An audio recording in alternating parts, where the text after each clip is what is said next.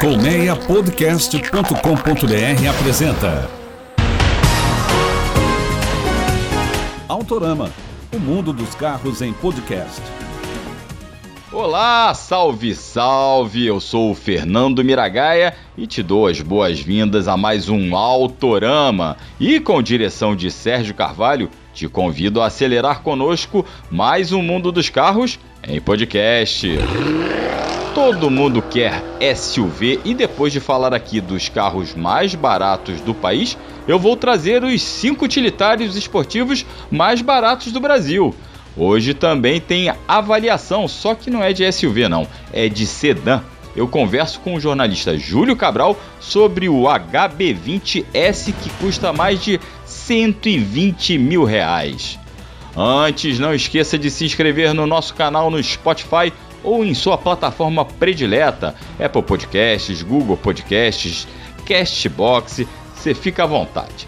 Você também pode ouvir o Autorama nos players do site do Primeira Marcha, www.primeiramarcha.com.br, ou da Automotive Business, www.automotivebusiness.com.br. Aproveita e nos siga nas redes sociais, no Instagram e assina o nosso canal no Telegram, totalmente gratuito. Sérgio, engata a primeira e acelera! No episódio anterior eu falei dos carros mais baratos do país e eu recebi um monte de mensagem de gente pedindo para eu falar dos SUVs mais baratos. Afinal, são os carros queridinhos do público. Todo mundo quer um SUV. Bem, missão dada é missão cumprida. Alá Capitão Nascimento. Eu vou falar agora dos 5 SUVs mais acessíveis do mercado. Lembrando que esses preços aqui foram apurados hoje, dia 1 de março, aliás, aniversário da cidade maravilhosa do Rio de Janeiro, São Sebastião do Rio de Janeiro. E esses preços podem mudar a qualquer momento, então fica ligado. Esses preços também é bom lembrar, hein? Valem para todo o Brasil, menos para o estado de São Paulo e para a Zona Franca de Manaus. A Zona Franca é mais barato, no estado de São Paulo é mais caro por causa do ICMS. Bem, aqui a gente está tratando SUV como ele é classificado, porque tem aquela polêmica. Pô, é carro de passeio mais alto, é crossover.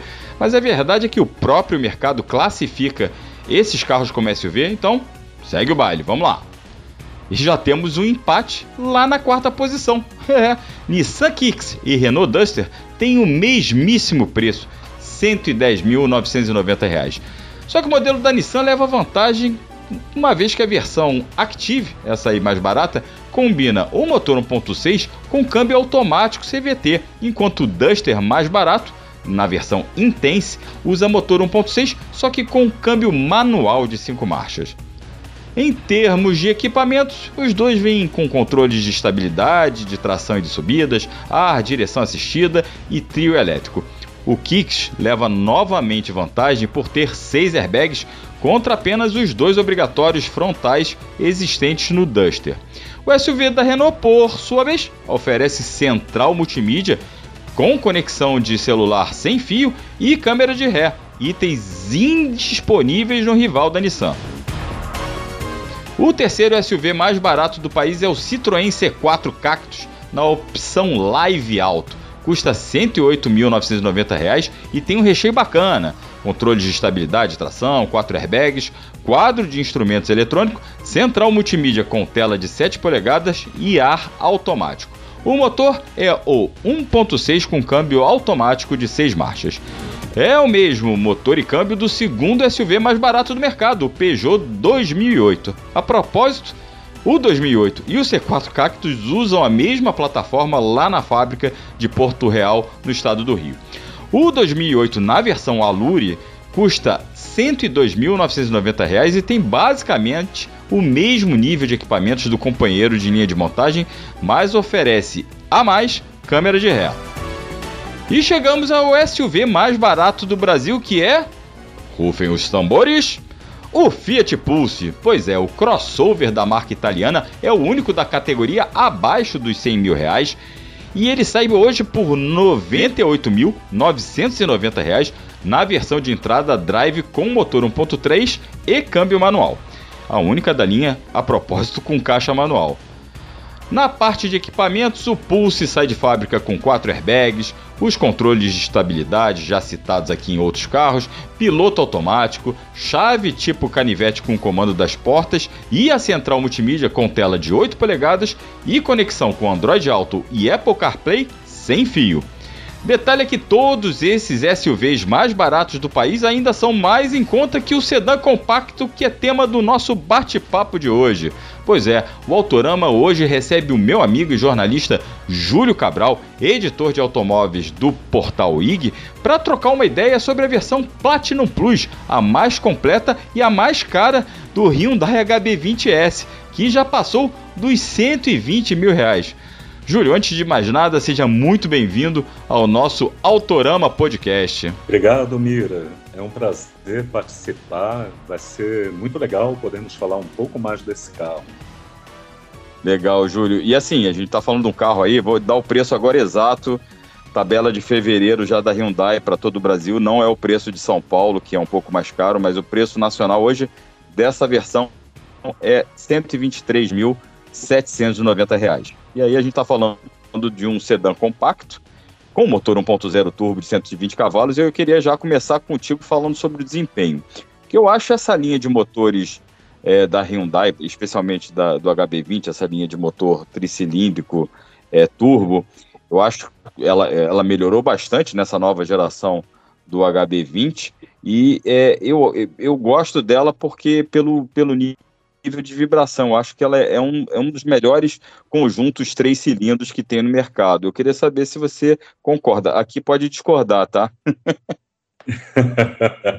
Cara, é, não, sem dúvida nenhuma. O carro, em desempenho, o carro antigo, eu lembro que depois das medições, a Hyundai até fez um release comemorando o fato dele ser o mais rápido da categoria.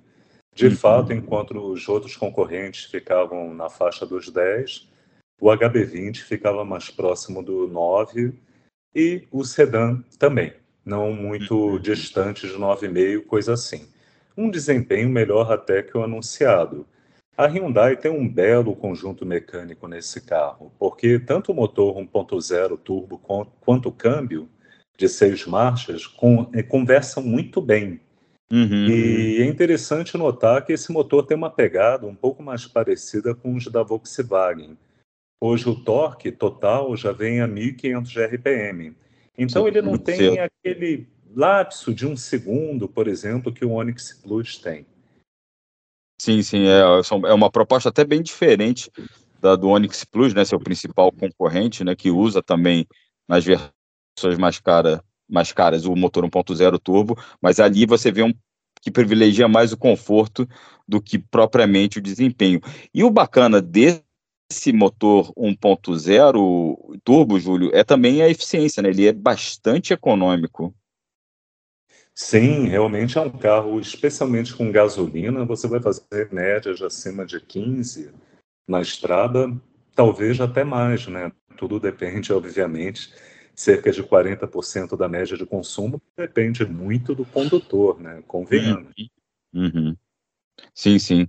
Mas assim, o, o, carro que eu testei aqui, ele estava fazendo justamente isso. Na cidade ele fazia entre 13 e 14 tranquilamente com gasolina, e na estrada eu cheguei a fazer 16 km, mais de 16 km com litro é, de gasolina, com um carro com mais duas pessoas, não estava muito pesado, que não tinha bagagem, mas é, sem pisar, pisando um pouquinho mais forte, né, onde podia, né?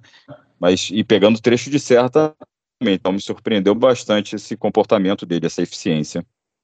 É, pois é, é importante para o ouvinte lembrar que quando se faz testes de consumo, há diferentes padrões. A revista ou site especializado que faz com ar-condicionado, o que não era regra antigamente, porém isso foi mudando pelo fato de quase todo carro brasileiro vir com ar-condicionado. Você vai ter que uhum. comprar um bugre para ele não ter ar-condicionado. Então, é muito interessante ver, porque é apenas um motorista, tanque em geral cheio. Isso é um cuidado que a maioria dos testadores toma. Então, se você, com família, trechos de subida de serra, bagagem tudo mais, fez isso, isso é a prova da eficiência energética do consumo né, do hum. 1.0 TGDI da Hyundai. Exatamente. Júlio, queria falar agora de uma outra coisa. A gente estava falando de conforto, né? A pegada conforto, pegada esportiva, e falar da suspensão. É, por que eu queria chamar atenção nisso? Eu lembro que os primeiros Hyundai, e você deve lembrar, a gente estava no lançamento, tava, estávamos juntos no lançamento do primeiro Hyundai HB20, e a gente, o carro agradou bastante, mas a suspensão é, era um motivo de reclamação. Nessa segunda geração achei que melhorou, mas ainda acho que não é o ideal. Assim, eu acho que a suspensão ainda merecia um acerto um pouco mais, um pouco menos Palio e um pouco mais Volkswagen. Você tem essa percepção? Eu tenho essa percepção também.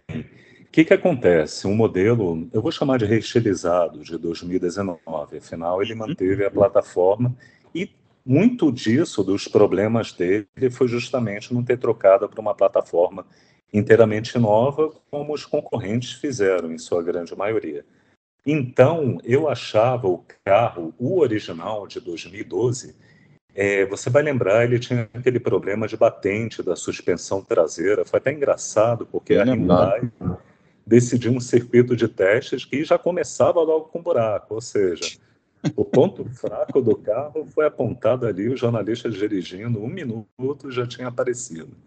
Depois, com o facelift, que foi bem bacana, ele melhorou nesse sentido, mas ainda não tinha o um ajuste certo.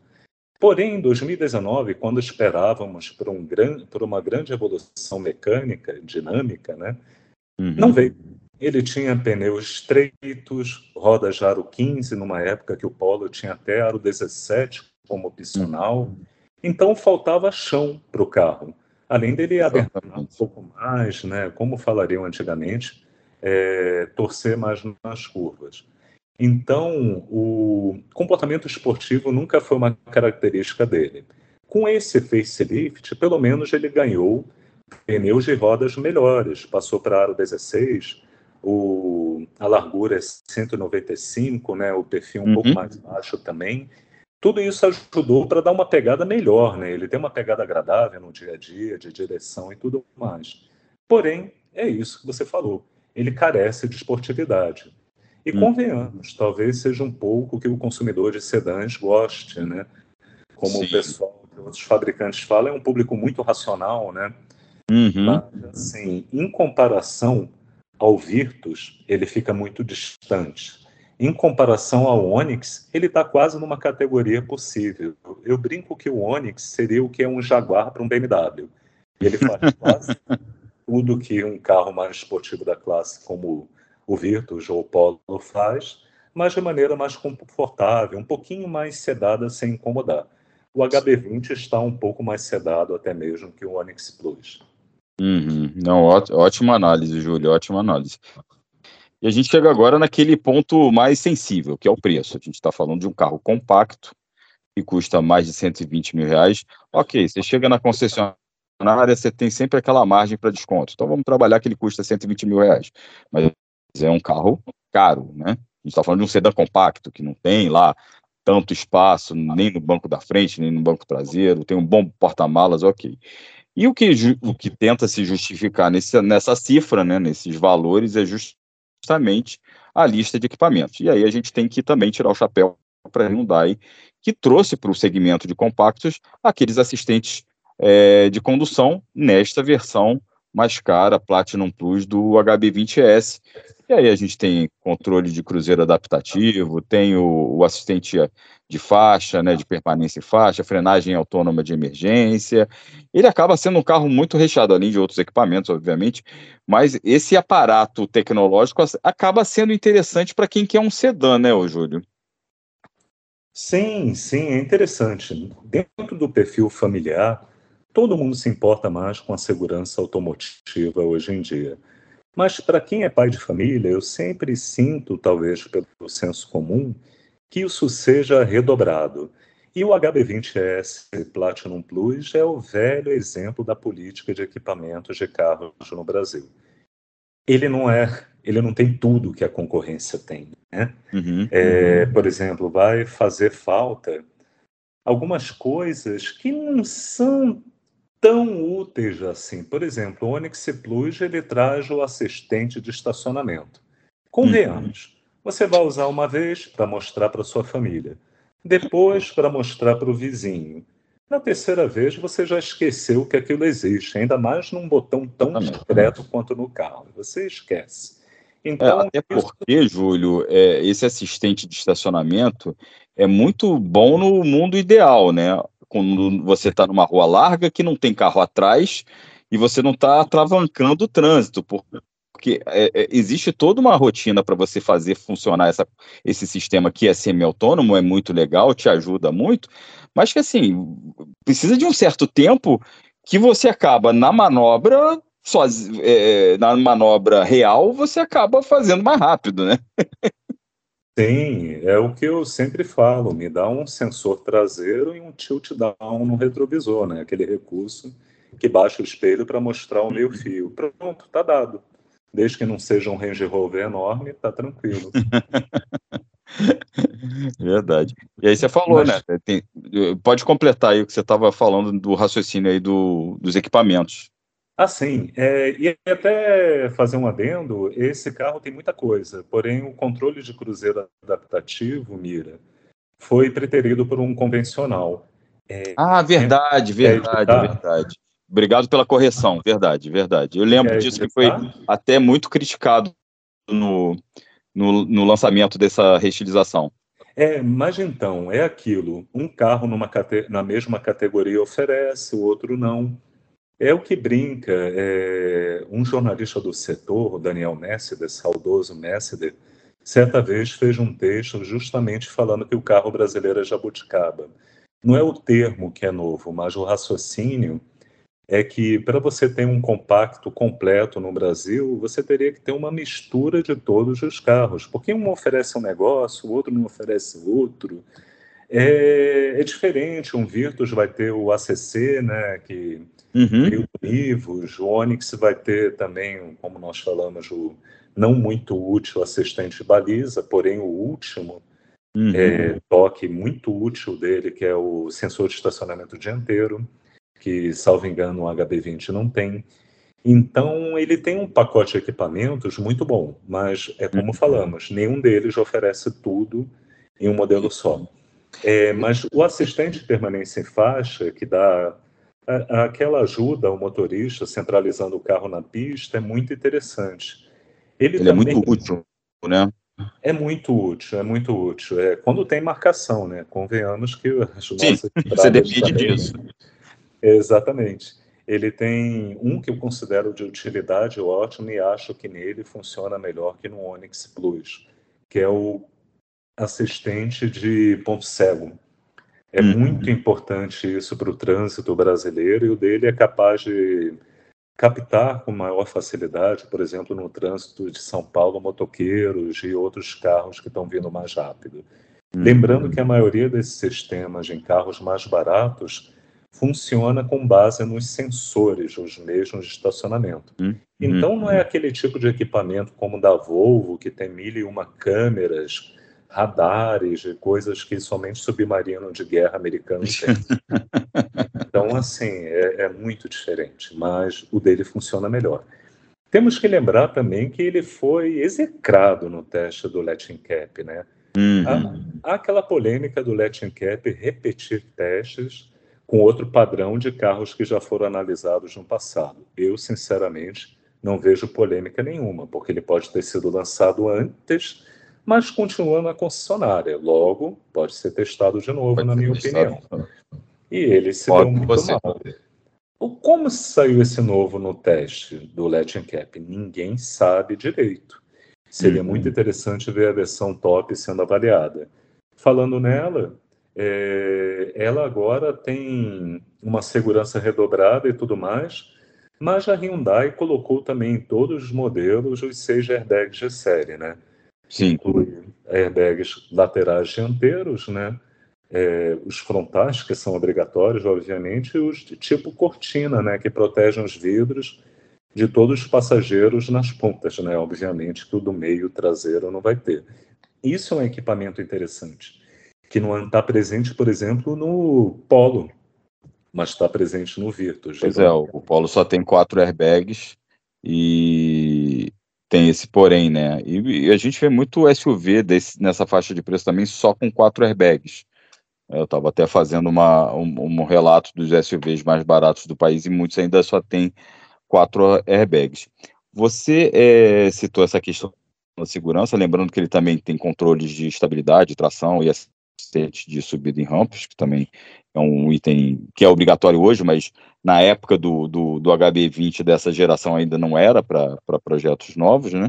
E, e ele tem uma, uns equipamentos também que eu acho que aí você vai para a parte do conforto, que são bem interessantes, que é a chave presencial, é, o, o ar automático, o ar-condicionado automático, não tem duas zonas, mas ele, ele tem a regulagem automática.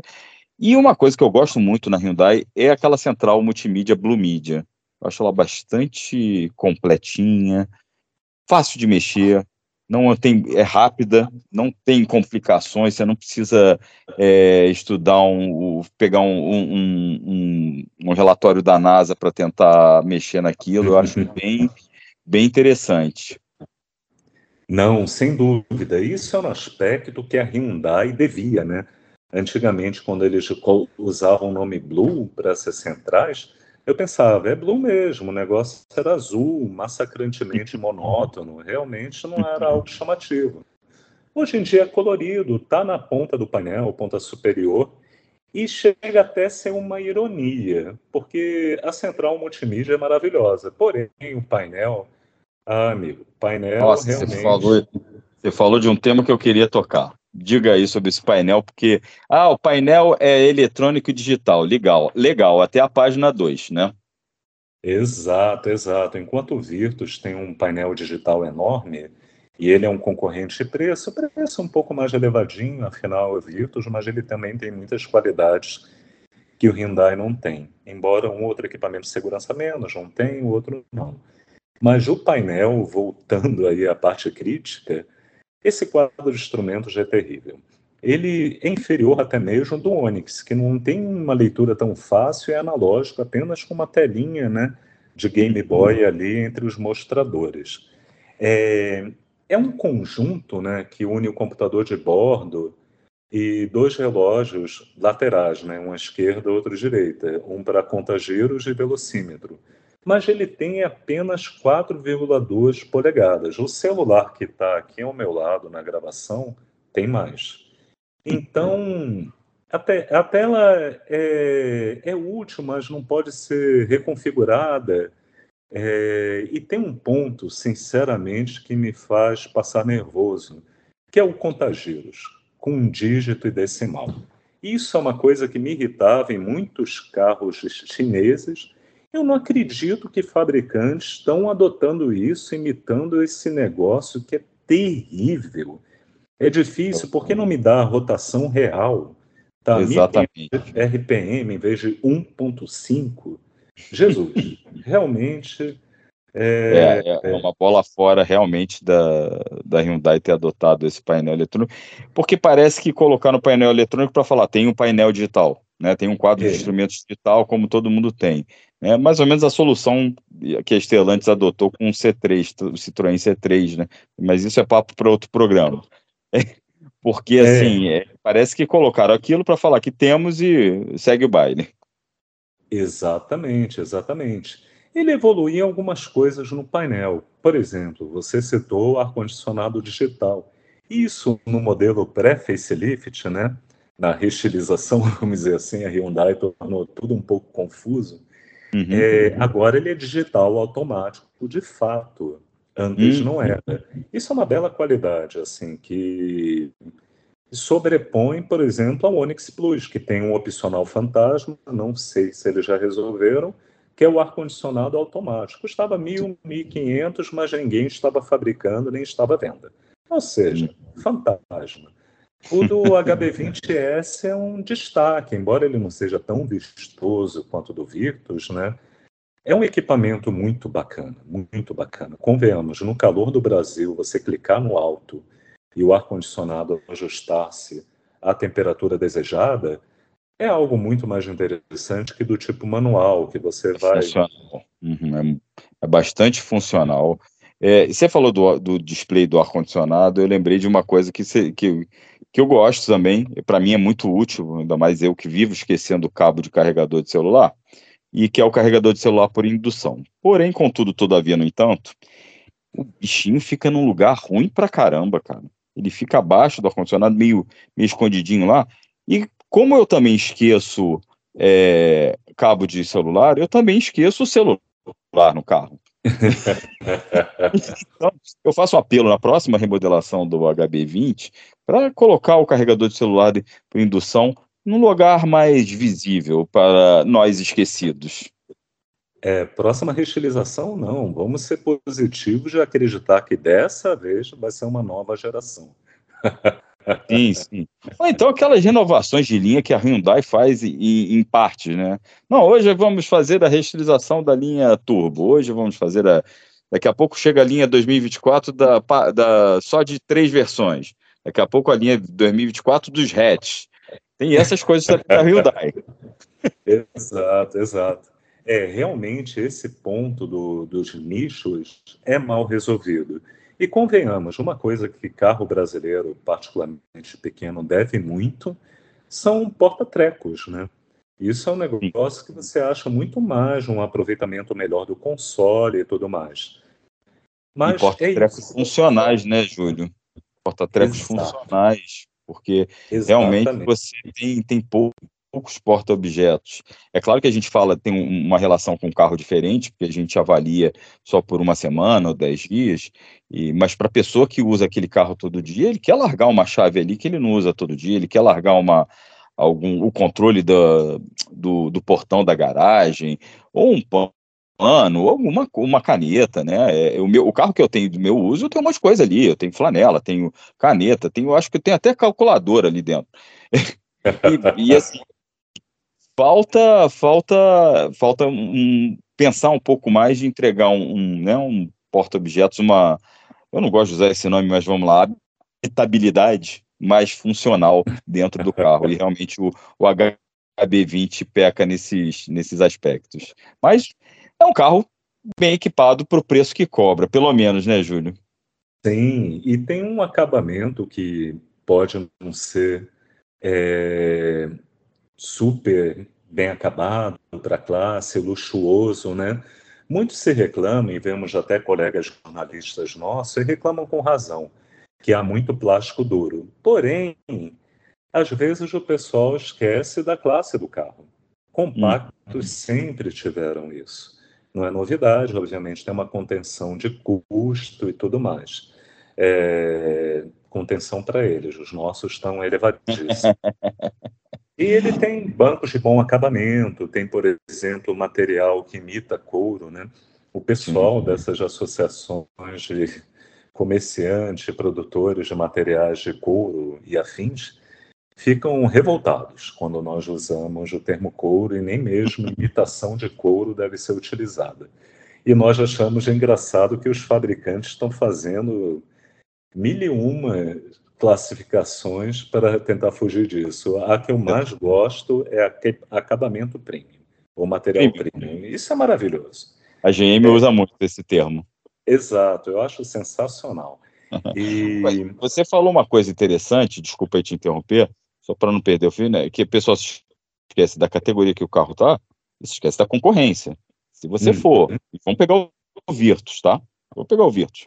Volkswagen é mais caro, o acabamento né, né, o acabamento Volkswagen a gente vive criticando aqui em outros veículos de comunicação.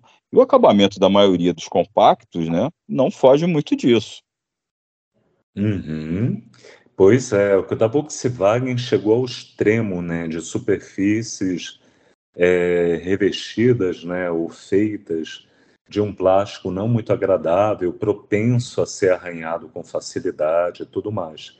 Enquanto a Chevrolet foi esperta, colocou aquela faixa nos Onix mais caros, que é bem bacana, deixa o painel com um ar como se tivesse algo macio. Claro que não é nada macio ali, gente. Macio, só colo de mãe. E a questão Mas é aparenta. aparenta exatamente uma coisa diferente. Às vezes, quando algo parece bonito, você não precisa tocar. É melhor você não tocar nesses carros caso você espere algo macio. E o HB20, nesse aspecto, ele é melhor que o Virtus. O Virtus, obviamente, encanta pela central multimídia, que se da Hyundai é bacana. A do Virtus é muito mais bacana e o painel de instrumentos, né? o cluster, como falariam os nossos jornalistas mais experientes, ele é totalmente digital, reconfigurável, é muito bacana, espetáculo. Ah, talvez a Volkswagen torça para que o seu ponto focal seja sempre a central multimídia e o painel, e você não preste muita atenção no acabamento. No Talvez seja um desejo geral. Seja uma estratégia. Uma estratégia Verdade. muito bem pensada. E é isso. É, o HB20 é melhor nesse aspecto, porém, embora o Virtus seja mais caro, ele está um pouco mais agressivo em posicionamento de mercado, agora com facelift. E no conjunto geral, eu acho que a gente tem a questão do espaço. Porque o HB20S, ele não cresceu em entre-eixos e tudo mais. É muito diferente você comparar o entre-eixos de um Onix para o Onix Plus, que é muito maior, e de um polo para o Virtus. O Virtus tem 2,65 metros de entre-eixo, gente. Ele então, é entre-eixo na média dos anos 2010. Exato, exato. É, somos uma época que torcíamos para o Corolla ter esse entre-eixos. Uhum. E o HB20 tem 2,53, gente. São 12 centímetros a menos. Né? Fazem uma diferença e tamanho, nesse caso, importa. Então, para um carro que foi feito para levar a família, isso influencia muito. E o pessoal vai falar, mas eu vou levar uma criança atrás. Amigo, isso influencia até para colocar a cadeirinha atrás. Tem um bom vão de abertura das portas. Não é legal. E, sinceramente, para um carro familiar, esse é o grande ponto e é um pecado que vem da reestilização anterior. Esse foi um grande erro da Hyundai não ter montado uma estrutura nova. Nós vamos no campo de testes deles na Coreia do Sul, centro de design parece algo da NASA. Logo, eles poderiam ter privilegiado o carro com um projeto à altura dos projetos sul-coreanos e os vendidos também na Europa e Estados Unidos, entre outros mercados. Bem lembrado, bem observado esse ponto, Júlio. Júlio, infelizmente nosso tempo aqui está acabando, mas eu queria te agradecer aí pela participação. Foi ótimo o bate-papo sobre o Hyundai HB20S de mais de 120 mil reais.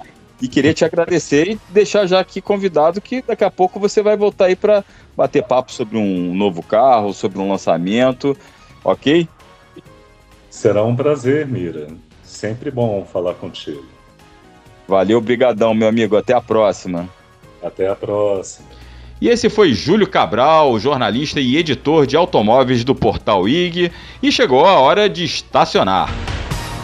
Com apresentação e produção de Fernando Miragaia e direção e edição de Sérgio Carvalho, o Autorama fica por aqui.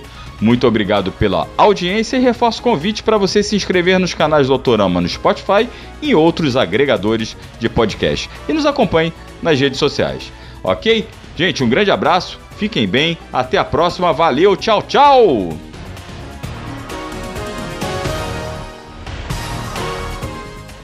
Autorama, o mundo dos carros em podcast. Uma produção colmeiapodcast.com.br. Colmeia Podcast, o rádio do seu tempo.